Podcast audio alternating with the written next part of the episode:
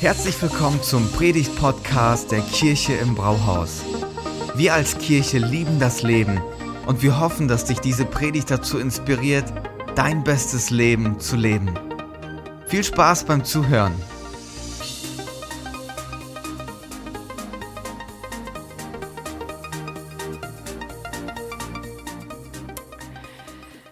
Kennst du das?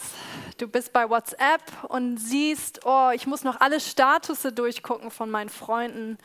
Und dann bist du erstmal ein paar Minuten da, guckst dir alles an, was die gerade so machen. Bist auf Instagram und denkst so, oh Mann, ich muss mal wieder gucken, was geht bei den Leuten so ab. Vielleicht hat sich ja jemand verlobt oder geheiratet. Immer ganz spannend für alle Frauen. Du läufst an deinem Lieblingsmodeladen vorbei und siehst ein riesen fettes Schild, Sale und du denkst so, eigentlich hätte ich jetzt doch noch da reingehen. Oder du bist auf Netflix und wolltest eigentlich nur kurz dich hinsetzen und siehst, oh, meine Lieblingsserie hat eine neue Folge und dann sitzt du da eine Stunde, noch eine Folge, zwei Stunden.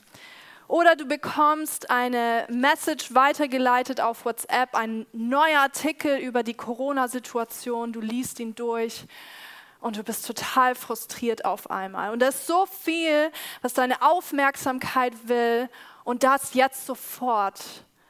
Und manchmal fühlst du dich sogar so. Du merkst, du bist zugemüllt, dir fehlt der Fokus für das, was gerade dran ist. Du bist nur noch am Reagieren und Nachrichten beantworten. Du merkst, du hast irgendwie Stress. So viel Reize, die reinkommen in deine Gedanken. Und wenn du abends in deinem Bett liegst, flimmert alles nochmal an deinem inneren Auge vorbei. Aber wartet mal kurz. Was, wenn es Gegenteil, das Gegenteil der Fall sein könnte. Du beschäftigst dich mit dem, was wirklich wichtig ist, wo, wofür du auch gedanklich Kapazität hast. Deine Familie, deine Freunde, ähm, Werte, die dich prägen sollen, Positives in deinem Leben bewirken sollen. Deine Freundschaft mit Jesus in den Fokus zu nehmen. Nicht nur, wenn du dich hinsetzt und deine Bibel aufschlägst oder in die Live-Group gehst oder sonntags den Gottesdienst besucht, sondern in den banalsten Momenten des Alltags. Wie wäre das? Wir sind ja gerade in einer Reihe, Stress lass nach, wie du in einer schnellen Welt zur Ruhe kommst. Und ich finde, unsere Welt ist super schnell und manchmal auch richtig laut. Und die letzten zwei Wochen haben wir ähm, die Worte von Jesus angeschaut, wo er sagt, ähm, lernt von mir und ich, ihr werdet Ruhe finden für eure Seelen. Und du sagst aber, warte Jesus, du lebst nicht in der Zeit, in der wir leben. Du weißt gar nicht, wie das ist. Ähm, und das steht so in dem Gegensatz zu diesem, ihr werdet Ruhe finden für eure Seelen. Du sagst vielleicht, hey Jesus, ich will dir nachfolgen, aber in dieser Ruhe zu leben fällt mir so schwer, das klappt irgendwie nicht. Oder du bist heute hier und sagst so, hm, ich und Jesus, wir sind nicht so oder noch nicht so. Ich würde nicht sagen, wir haben eine Freundschaft mit ihm. Aber trotzdem möchte ich dir sagen, ich glaube, du kannst heute Morgen ganz viel aus dieser Predigt mitnehmen, obwohl, wie Thomas immer sagt, unser Wunsch als Kirche ist, dass du ihn kennenlernst und eine Freundschaft mit ihm beginnst. Und die letzte Woche haben wir gemerkt, die Lösung für dieses Problem ist nicht mehr Zeit. Auch nicht an einen abgeschiedenen Ort zu ziehen, alle Geräte wegzulegen. Ähm, es wird das Chaos, ich kann dem nicht entrinnen. Es ist einfach so, dass mich immer so viel ähm, zumüllt. Erfüllt statt zugemüllt, das ist unser Thema heute. Und Craig Groeschel, das ist ähm, der Pastor eines der größten Kirchen in den USA, er hat ein Zitat, er hat was gesagt, das fand ich sehr passend. Er sagt, was, wenn ich dir sage, dass der größte Feind des Lebens, das du leben möchtest, das Leben ist, das du jetzt gerade lebst. Also das Leben, was du jetzt gerade lebst, ist der größte Feind von dem Leben, was du eigentlich leben möchtest. Und ich glaube, eine Sache oder ein Grund dafür ist einfach ganz Ganz einfach, dass wir in diesem Zeitalter wohnen. Wir leben in einem Zeitalter, das nennt man das Informationszeitalter. So viele Infos können in Sekundenschnelle über die ganze Welt geteilt werden. Jeder, der ein Gerät hat, kann davon profitieren und daran teilhaben. Ganz ehrlich, Leute, ich lasse euch heute in mein Herz. Ich weiß nicht, wie ich einen Reifen wechsle. Wenn mir das passiert, wüsste ich erstmal nicht, was ich machen muss. Früher hätte ich meinen Papa angerufen, aber der wohnt jetzt weit weg. Ähm, und ich würde mir ein YouTube-Tutorial anschauen, wie äh, wechsle ich einen Reifen. Auf einmal weiß ich mehr. Oder vielleicht bist du eine frisch gebackene Mami und, und weißt nicht, wie oft du eine Windel wechseln musst, damit es nicht schief geht. Äh, du schaust einfach im Internet nach, bei diesem Doktor so und so, und dann weißt du es. Und es ist richtig spannend. Es gibt ein, ähm, ein Typ, der hat ähm, versucht zu berechnen, wie die Gesamtheit des Wissens sich verdoppelt. Und zwar hat er das genannt, die Wissensverdopplungskurve. Kurve, weil er hat gemerkt, irgendwie häuft sich das an. Und es ist richtig spannend, was er herausgefunden hat. Von der Geburt von Jesu brauchte es 1500 Jahre ungefähr, bis sich das komplette Wissen der Menschheit verdoppelt hat. Dann verdoppelte es sich bis 1750, dann alle 100 Jahre, dann alle 25 Jahre, dann jedes Jahr und heute sind es alle zwölf Stunden. Das heißt, wenn ich frühstücke, zu der Zeit, bis ich mich an meinen Abendbrottisch setze, hat sich das komplette Wissen der Menschheit verdoppelt. 400, 4, 4 Millionen Blogposts pro Tag werden gepostet, 800.000 Podcasts, die ich sofort zur Verfügung habe. Und früher haben wir uns Kassetten gekauft und CDs von unserem eigenen Geld. Das waren noch Zeiten. Ähm, Netflix wurde gefragt, wer ist euer größter Konkurrent? Ist es Amazon Prime? Und sie haben gesagt, nein, unser größter Konkurrent ist der Schlaf. Wusstet ihr, zwölf, ein Zwölfjähriger heute hat mehr Zugang zu Informationen als Bill Clinton in seiner Amtszeit im Weißen Haus. Also kurz gesagt, dieses Zeitalter ermöglicht uns, mehr zu wissen als je zuvor. Aber die Realität ist, uns geht es irgendwie nicht wirklich besser damit. Viele von uns fühlen sich nervöser, zugemüllt, zerstreut, gestresst als vor einigen Jahrzehnten. Ein persönliches Beispiel, ich liebe es zu kochen, neue Rezepte rauszusuchen. Und manchmal denke ich so, ja komm, ich koche was Neues. Und dann bin ich total frustriert, weil ich Millionen von Möglichkeiten habe. Ich denke mir so, ach, ich muss mich einfach nur für eins festlegen, aber es frustriert mich, dass ich endlose Wahl habe. Kennt ihr das? Nochmal zurück zu unserem Menschen. Geht es dir vielleicht auch manchmal so? Fühlst du dich auch manchmal dadurch irgendwie gestresst? Wie gesagt, mir geht es definitiv so. Ich will manchmal einfach nur noch meine Ruhe. Ganz ehrlich will ich manchmal mein Handy einfach eine Woche weglegen, nicht weil ich nichts mit den Menschen zu tun haben will, sondern einfach die ganze Zeit gereizt bin und so viel auf dem Handy ähm, aufflasht. Und die, manchmal wünschte ich, wir hätten wie so eine Teflon-Schicht, wo alles abperlt, was gerade irgendwie nicht wichtig ist und uns einfach nur ablenkt. Wie cool wäre das? Aber wie gehen wir jetzt damit um? Gibt es einen besseren Weg, uns da irgendwie durchzunavigieren? Ähm, wir können es ja nicht ändern, dass wir in dieser Zeit leben. Und in der Vorbereitung habe ich, bin ich auf was gestoßen. Und zwar waren es Experten, die ähm, sich damit auseinandergesetzt haben, zu gucken, hey, wie kann man dieser Informationsflut entziehen und aber gleich, äh, entfliehen, aber gleichzeitig das Wertvolle, was einen weiterbringt, daraus ziehen und ähm, alles andere aber eben ausblenden. Und das war richtig spannend. Also es ist quasi so der Rat der Karrierebibel. Keine Angst, wir kommen nachher noch zur Bibel. Ähm, und super interessant. Die sagen nämlich, das Erste, was du brauchst, ist ein Fokuspunkt. Hast du keinen Fokuspunkt, kein Ziel für deinen Tag, aber auch für dein ganzes Leben, wirst du dich immer wieder dabei wiederfinden, all den Eindrücken, all den Reizen nachzugeben und ähm, dich in bedeutungslosem zu verlieren. Ähm, Yuval Noah Hara sagt, in einer Welt, die überschwemmt wird mit bedeutungslosen Informationen, ist Klarheit eine Macht. Doch Milliarden von uns können sich kaum den Luxus leisten, sich mit den drängendsten Fragen der Gegenwart zu beschäftigen, weil wir Dringenderes zu erledigen haben. Er sagt, haben wir einen Fokuspunkt, haben wir Klarheit. Und haben wir Klarheit, können wir das Wichtige von dem Unwichtigen trennen und unterscheiden. Und wir haben die letzten zwei Wochen ähm, festgestellt, Glauben zu leben ist mehr als einfach nur eine Wahrheit zu wissen. Eine Freundschaft mit Jesus zu führen ist ein Lebensstil, der sich in allem zeigen kann, wie ich lebe. Eine neue Art Mensch zu sein. Und Jesus lädt dich und mich ein, deinen Glauben, deinen Lebensstil neu zu definieren und Glauben nicht einfach wie ein Buch ins Regal zu packen und mal wieder rauszuholen, sondern dein Leben komplett auf ihn auszurichten. Und er möchte dir diesen Fokuspunkt schenken, wo du dich daran orientieren kannst. Ich möchte dich fragen, was ist dein Fokuspunkt? Am Ende dieses Jahres 22, wenn es vorbei ist, was soll auf jeden Fall stattgefunden haben? Was soll passiert sein?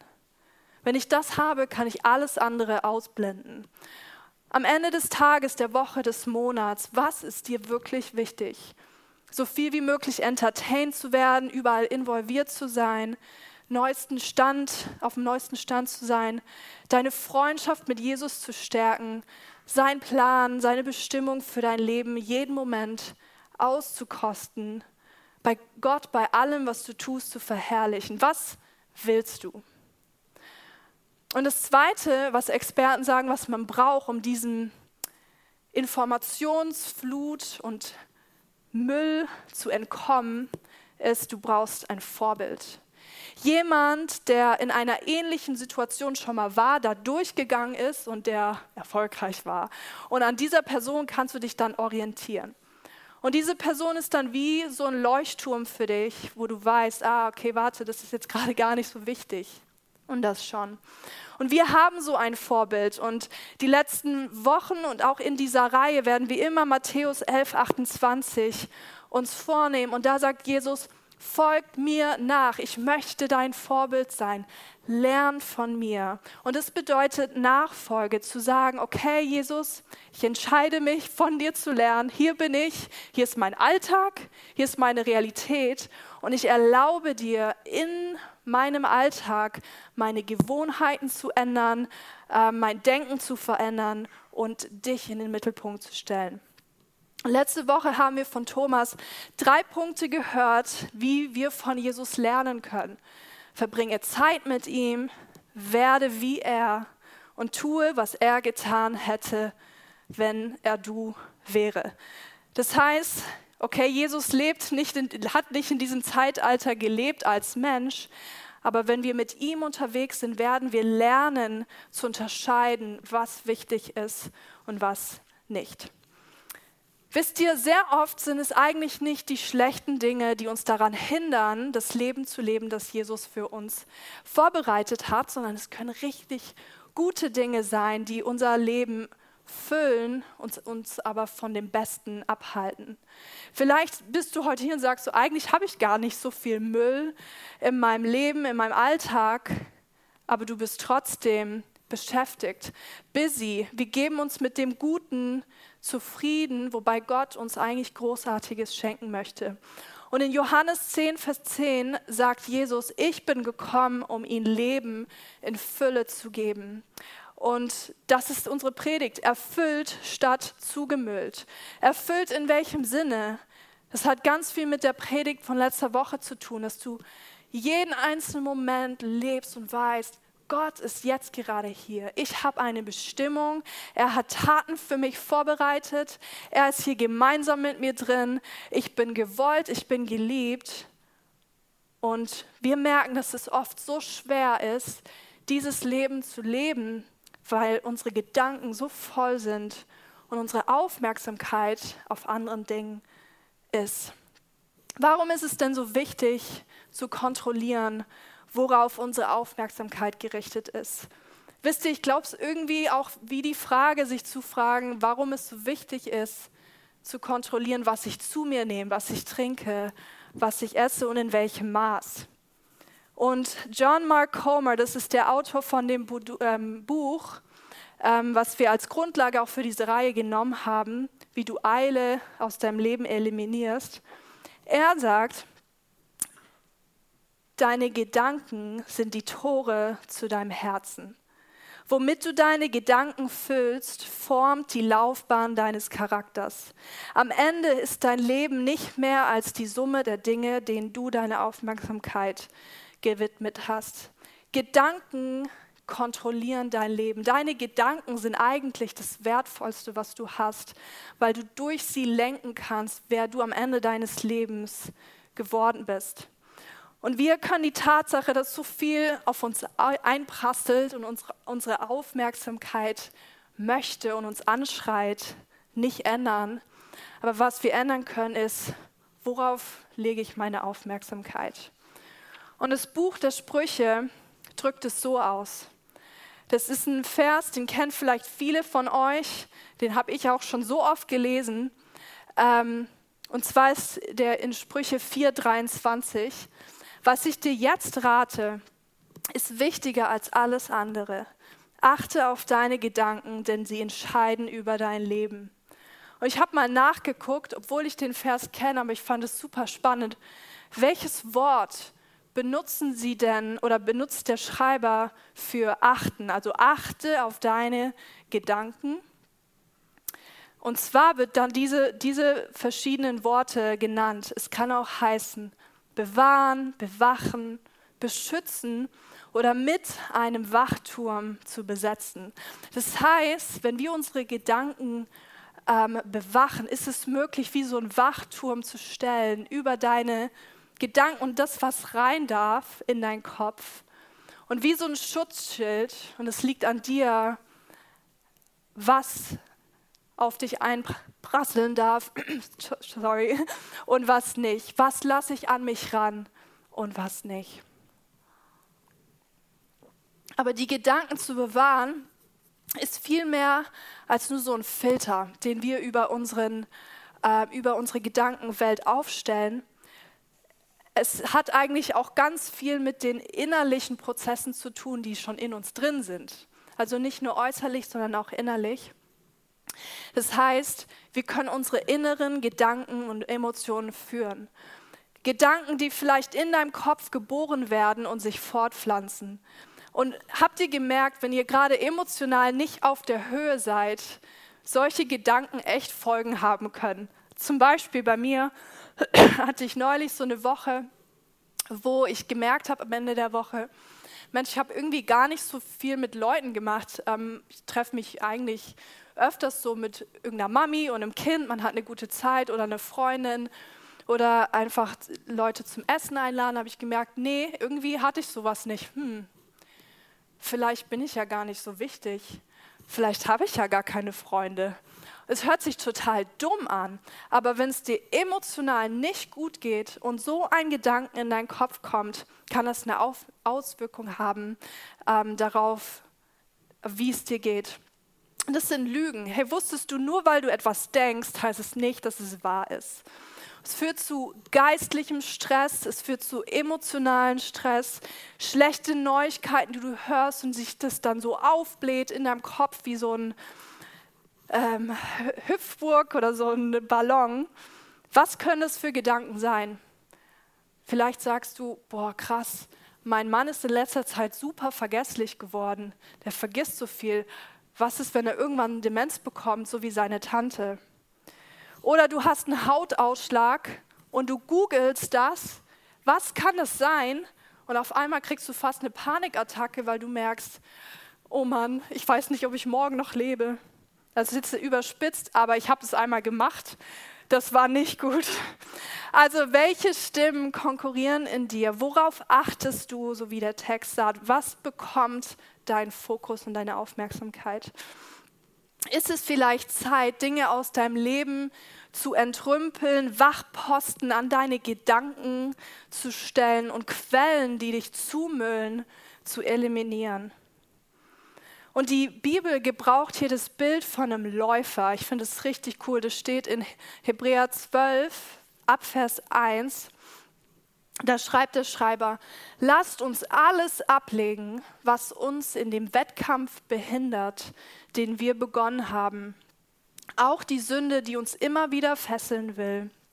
Mit Ausdauer wollen wir auch noch das letzte Stück bis zum Ziel durchhalten. Lasst uns alles ablegen, was uns hindert. Und so wie ein Läufer sich vorbereitet, er zieht ein leichtes Trikot an, er zieht leichte Schuhe an.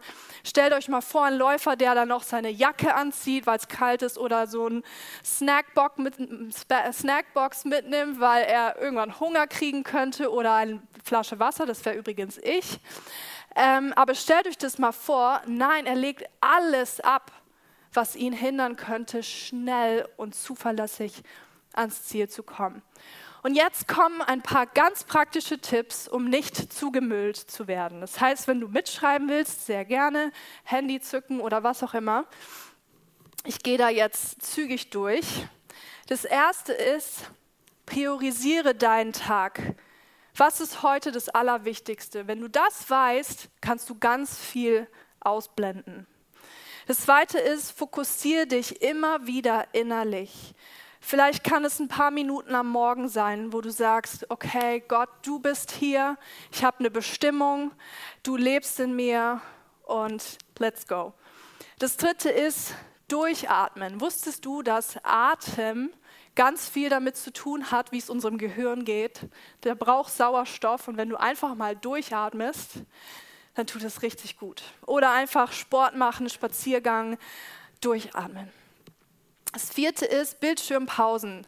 Alle Geräte, die einen Bildschirm haben, einfach mal weglegen, auch wenn es ein halber Tag ist. Ich habe das angefangen, seitdem Leo so ganz bewusst Kleinkind ist, habe ich gemerkt, der merkt, dass mein Handy super wichtig ist, weil ich immer wieder geguckt habe, hat mir jemand geschrieben, oh, vielleicht ist was Wichtiges. Ich habe gesagt, nein, ich werde das Ding jetzt halb, halbe Tageweise manchmal weglegen und dann bin ich nicht erreichbar. Ähm, und ich möchte Leo als meinen Fokus setzen. Aber das habe ich da erst gecheckt. Das fünfte ist digitale Entrümpelung. Apps stumm stellen, dein Bildschirm aufräumen, Mailbox organisieren, alles so Sachen, die uns durcheinander bringen können und uns vom Fokus abhalten können. Sechste, bringe deinen Gedanken auf Papier. Wenn du zum Beispiel merkst, oh, wir brauchen noch Mehl und du dir es nicht aufschreibst, dann ist es die ganze Zeit in deinem Kopf, obwohl es nur Mehl ist. Schreib es einfach auf, ähm, sage ich zu mir selber. Ähm, oder Tagebuch schreiben. Schreib Dinge auf, die dich bewegen und du beschäftigen und du wirst merken, wie deine Seele entlastet ist. Siebtens, setze Zeitblöcke in deinen Tag, zum Beispiel E-Mails.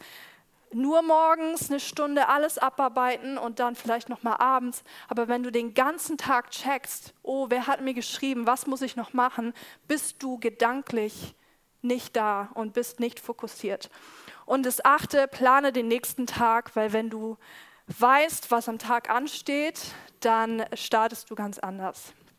Okay, vielleicht sagst du, oh Stella, schön und gut, richtig tolle Tipps, ähm, um mir vielleicht Zeit frei zu schalten, Fokus zu haben. Aber was bringt mir das jetzt als weniger Stress? Wir können nämlich auf der einen Seite sowie Filter einbauen, Gedanken wachen oder diese Dinge nutzen, um unser Leben zu entrümpeln.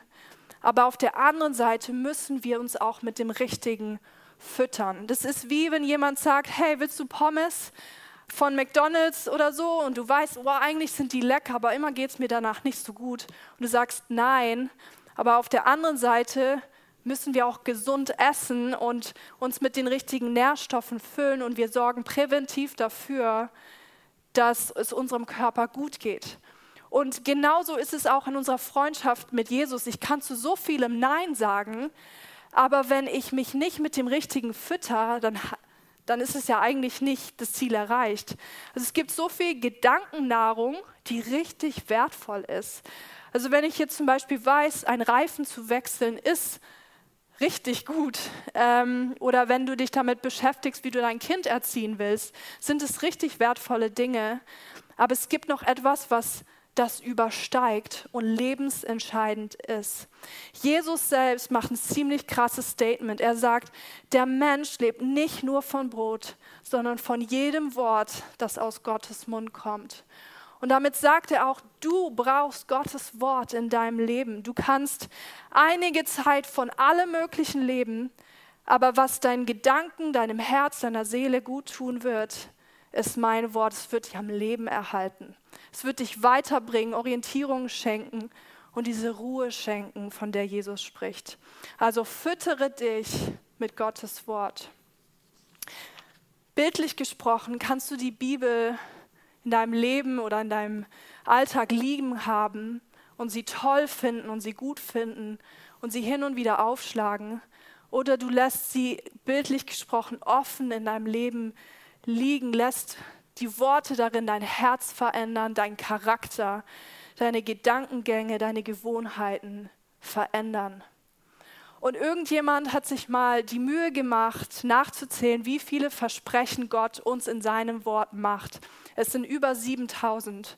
7000 Versprechen für dich. Und wir denken manchmal, oh, ist gerade alles blöd. Hoffnung für nächsten Tag habe ich gerade nicht, weil guck dir doch mal dieses Wetter an.